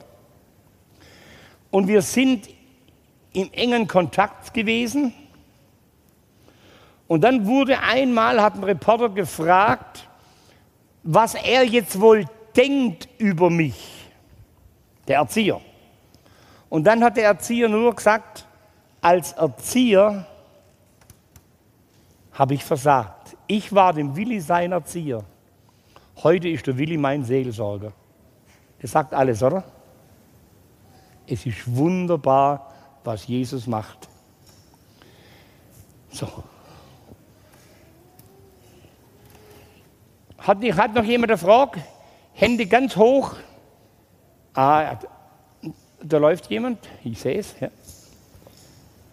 Äh, weniger Frage, aber ich bin Pflegemutter von einem Kind und wir hatten zwei Treffen mit Pflegeeltern und hat man einfach erlebt, dass es dann äh, in den Familien so viel Leid gibt und auch Kinder in Heime kommen, wo es einfach schwer ist. Und was wird aus denen? Und die haben ja auch keine Chance. Und dann sage ich, wenn sie wissen wollen, dass es doch möglich ist, dann müssen sie einfach dein Buch lesen. Und dass auch aus ganz schwierigen Fällen einfach noch was werden kann. Und deshalb einfach dankbar für deine Geschichte, die du dann erzählt hast. Guck, dass man einfach betet auch für, Ja.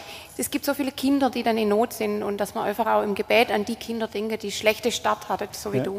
Dass Guck, meine Schwester zum Beispiel, also das, die, das erste Kind meiner zweiten Mutter, die schafft heute im Heim für missbrauchte Kinder.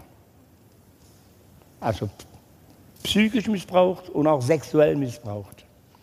Die Kinder sind zum Teil so gestört, wenn ich, wenn ich, wenn ich jetzt nur das Kind so anfasse, flüchtet es unter die Couch, unter den Tisch, weil es Angst hat. Und meine Schwester macht zum Beispiel, weißt du, was eine Pferdetherapie ist?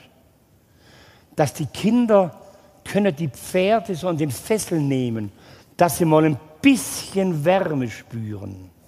Wir ahnen gar nicht, was Pflegekinder für Traumas hinter sich haben. Und wir brauchen uns nicht wundern, wenn wir unfähige Erzieher haben, dass die Kinder kaputt sind. Ich wollte nie mehr was.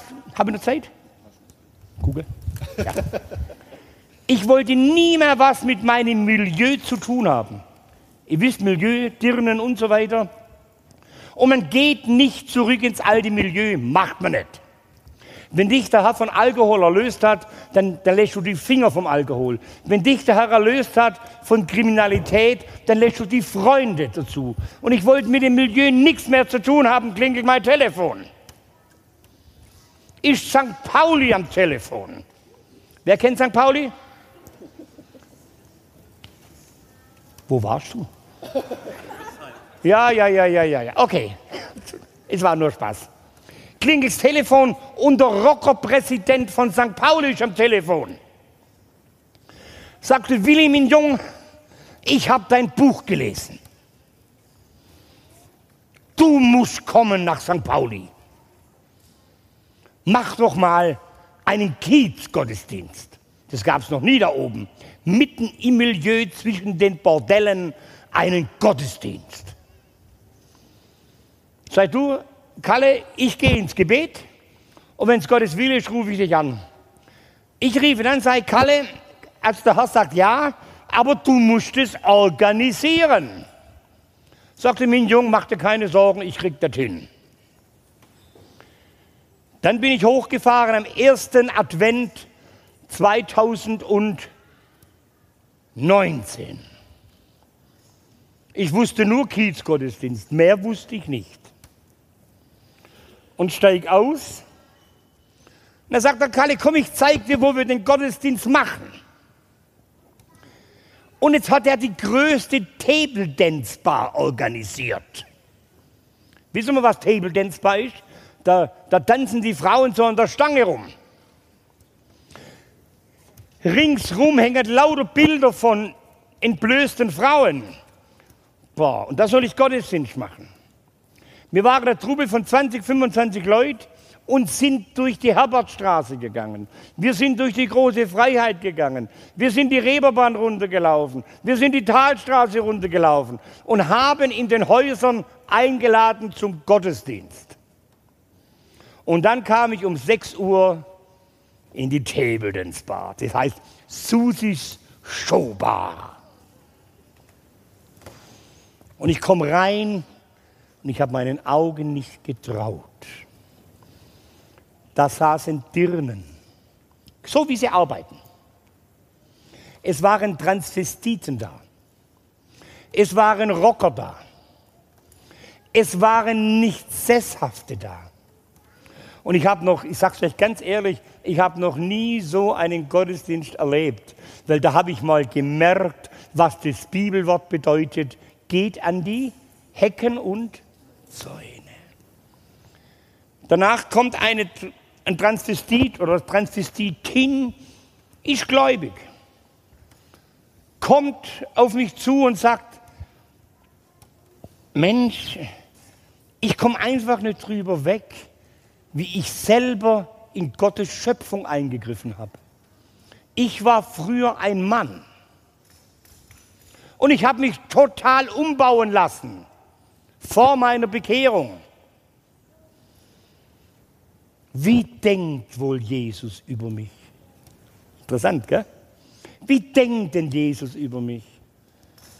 Dann habe ich gesagt, komm her, Schätzle. Habe ich den Arm genommen, weißt du? Sag ich, weißt du, Jesus liebt dich genau so, wie du jetzt bist.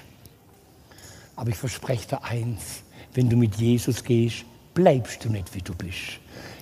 Und weißt du, was du früher gemacht hast, hat Jesus ans Kreuz von Golgatha getragen. Und deswegen bist du frei.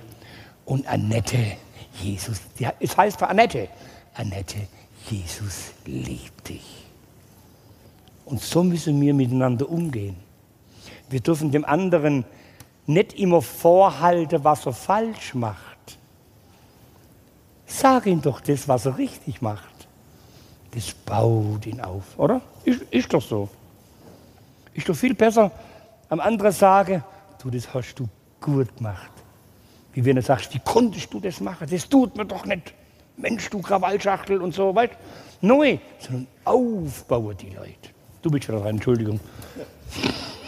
Die, die Fragen sind ja interessant und Leute sind da, also muss man keinen Stress, denke ich. Aber vielleicht noch eine Frage, die recht viele interessiert. Wie kam es, dass du wieder reden konntest, also so ohne Stottern ja. und so? Ja. Wie kam das?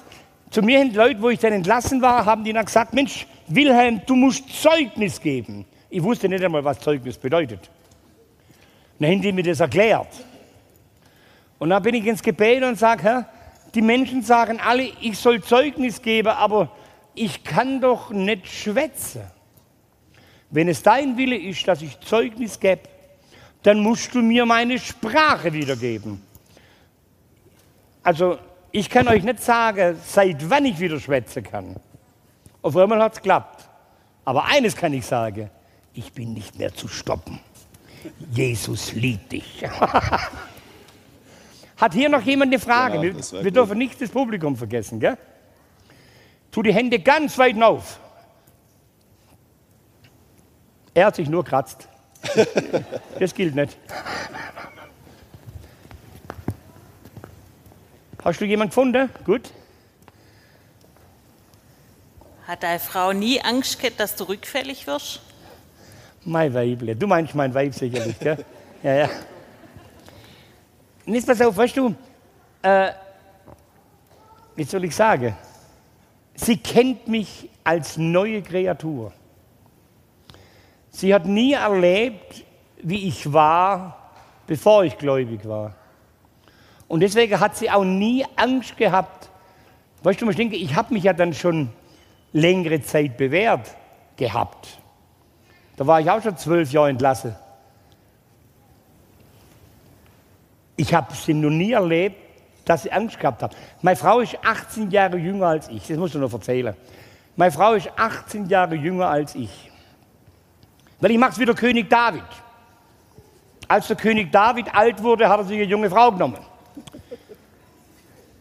Und als ich das erste Mal, oh, ich liebe meinen Schwiegervater, als ich das erste Mal dort zu Besuch war, dann hat mein Schwiegervater seine Tochter auf die Seite genommen und sagte, sage mal Anita, was willst du eigentlich mit dem alten Sack? Inzwischen, inzwischen, wir haben so ein liebevolles, herzliches Verhältnis. Die sind glücklich, dass ihre Tochter glücklich ist. Aber Angst hat mein Weibchen noch nie gehabt. Und Angst muss sie auch nicht haben. Weißt du, weißt du, weißt du, ich bin froh, dass der Herr mich vom, von meinem Jähzorn erlöst hat. Ich war auch jähzornig, weißt du? Weißt du, und wenn wir, wenn wir an uns irgendwas entdecken, was auch uns zur Gefahr werden könnte, dann dürfen wir auf die Knie gehen und sagen, Herr, hier bin ich, guck mal, da und da und da habe ich meine Probleme. Willst du mich davon erlösen? Von manchen Dingen erlöst uns der Herr. Bei manchen Dingen sagt der Herr, leget ab. So. Noch jemand eine Frage? Schon Sonst hätte ich noch eine letzte Frage. Äh, Also, ich glaube, bei dir ist es schöner wie beim David, dem seine Frau wäre nur eine Bettflasche am Schluss. Ja, kleiner Spaß. also hier die letzte Frage und ist entscheidend wichtig. Da, deshalb lese ich sie wortwörtlich vor und äh, fasse nochmal zusammen. Hast du den Heiligen Geist bekommen und kannst du durch diesen in andere Sprachen reden und so weiter? Die entscheidende Frage würde ich so gern zusammenfassen. Wie weißt du eigentlich, Wilhelm, dass du ein Kind Gottes bist? Spürst du das oder wieso weißt du, dass du ein Kind Gottes bist? Wie können wir das wissen, ganz sicher, ob wir ein Kind Gottes sind? Ich gehe mal, geh mal noch hinein, wo Jesus noch auf Erden war. Die Jünger waren verzweifelt. Und dann sagte Jesus zu seinen Jüngern, ich will euch nicht als Weisen zurücklassen. Ich werde euch den Tröster senden. Der Tröster ist der Heilige Geist. Und er wird euch in alle Wahrheit leiten. Dass ich das Wort Gottes heute ein bisschen verstehen darf, ist deswegen, weil der Heilige Geist führt in alle Wahrheit. Die Bibel sagt an einer anderen Stelle, dass wir versiegelt sind mit dem Heiligen Geist. Hat mit den Gaben noch gar nichts zu tun. Dass wir versiegelt sind mit dem Heiligen Geist. Und es ist eine Zusage von Jesus Christus, ich gehe euch voran, die Städte zu bereiten. Denn in meines Vaters Hause sind viele, viele Wohnungen und mein Bungalow ist auch dabei. Die, die Gewissheit habe ich durch das Wort Gottes. Wenn ich, wenn ich am Beten bin zum Beispiel, dann spüre ich die Gegenwart des lebendigen Gottes. Deswegen weiß ich, dass ich versiegelt bin mit dem Heiligen Geist. Was, was das Zungenreden anbelangt, da redet die Bibel auch ganz klar drüber. Dem einen ist gegeben zu heilen, dem anderen ist gegeben Weisheit, dem dritten ist die Gabe des Glaubens, dann die Gabe des Zungenredens und die Gabe der Auslegung. Und das muss, wenn sowas geschieht, muss das in einer Ordnung geschehen. Das heißt, Beispiel, wenn jetzt du anfängst, in neuen Zungen zu sprechen, kannst du nur sprechen, wenn ein Ausleger da ist. Ansonsten begeben wir uns auf ein ganz komisches Gebiet. Die Bibel sagt, da muss ein Ausleger da sein. Ansonsten schweig. Hat nichts zu tun mit Beten in neuen Zungen. Das ist ein Riesenthema. Aber dieses Thema würde jetzt zu weit führen. Ich komme mal wieder und dann machen wir nur mal die Gabe. Ihr wünscht euch nicht mehr, dass sie kommt. Das dauert zu lang für euch. ah, das war die entscheidende Frage. Wie können Gut. wir sicher sein? Ich denke, das können wir auch ja. abschließen. Man kann sicher sein, indem man, ja. wie du das gesagt hast, sein Leben Jesus anvertraut. Und herzlichen Dank, Wilhelm, ja. dass du hier warst, dass du uns so mitgenommen hast. Du hast uns nicht nur aus dem Leben berichtet, sondern hast uns auch viele sehr persönliche Ratschläge mitgegeben. Ganz, ganz herzlichen Dank. Gottes Segen euch. Dankeschön. Wir geben dir gerne einen Applaus noch. Gib's liebe Grüße an deine Frau. Dankeschön. Hi. Okay.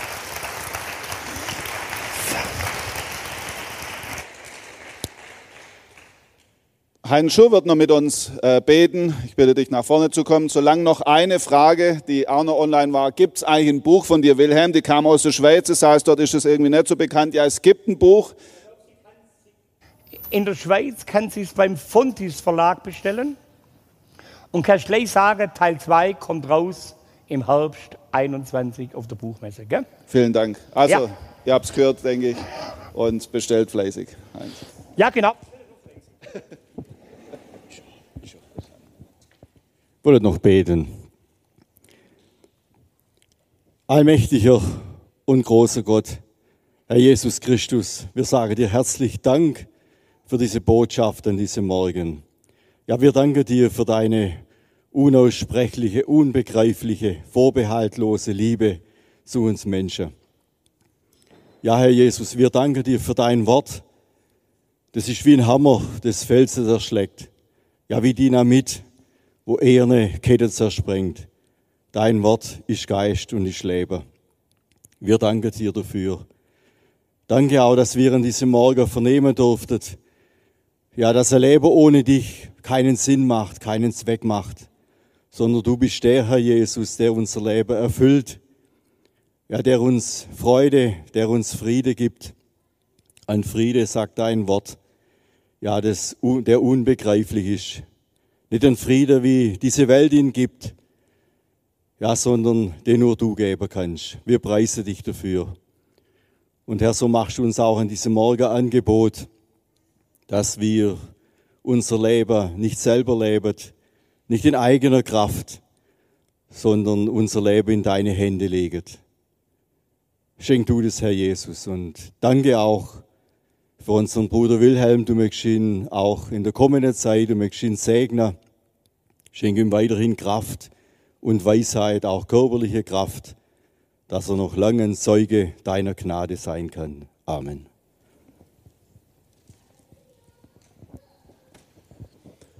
Bei Gott gibt es keine hoffnungslose Fälle. Deshalb haben wir der Wilhelm eingeladen, um einfach das zu bezeugen. Ja, bei Gott gibt es keine hoffnungslose Fälle. Und ich möchte deshalb Mut machen, wenn jemand hier ist und sagt, Mensch, wir haben es zusammen gehört, wir haben es erlebt. Ich möchte auch eine Antwort geben. Schiebt es nicht hinaus. Es gibt auch die Möglichkeit, einfach nochmal in die Ruhe zu gehen. Gibt es hinter einen Raum der Stille, wo ihr gerne aufsuchen dürft. Entweder ganz alleine, um die Stille vor Gott zu haben Vielleicht habt ihr aber auch noch Fragen oder ihr möchtet, dass jemand mit euch betet. Dann geht auf die Personen zu, die so ein gelbes K haben für Kontaktpersonen oder auch im Raum der Stille. Auch online möchte ich sagen, gibt es die Möglichkeit, zum Gebet zur, äh, zu Fragen zu stellen. Ihr seht die Kontaktdaten eingeblendet. Nutzt dieses Angebot. Bevor, wir, bevor ich euch verabschiede und auch die Musikgruppe uns nochmal ein Lied singt, möchte ich auch noch darauf hinweisen, dass wir jeden Sonntag Gottesdienst haben. Auch online kann man die aktuell angucken, immer um 10 Uhr bis auf weiteres in Gschwend. Und ich lade herzlich dazu ein. Ich möchte ganz herzlich danken an all die, die so fleißig mitgeholfen haben, auch das zu ermöglichen. Ich finde es großartig, was hier getan wurde. Ich bin wirklich begeistert und es ist schön, mit so einer Gemeinde gemeinsam unterwegs zu sein. Ganz herzlichen Dank. Und nochmal auch dir, Wilhelm, ein ganz großes Danke gibst. Grüße an deine Frau Anita und vielleicht das nächste Mal mit ihr zusammen zum Thema Zungenrede. Wie? An mein Weib. An dein Weib, Entschuldigung, ja. okay, ihr dürft kommen und wir freuen uns auf das letzte Lied auch. Okay. Herzlichen Dank euch. Ihr habt schon eins, gell? Na, dass ich, ja, schön.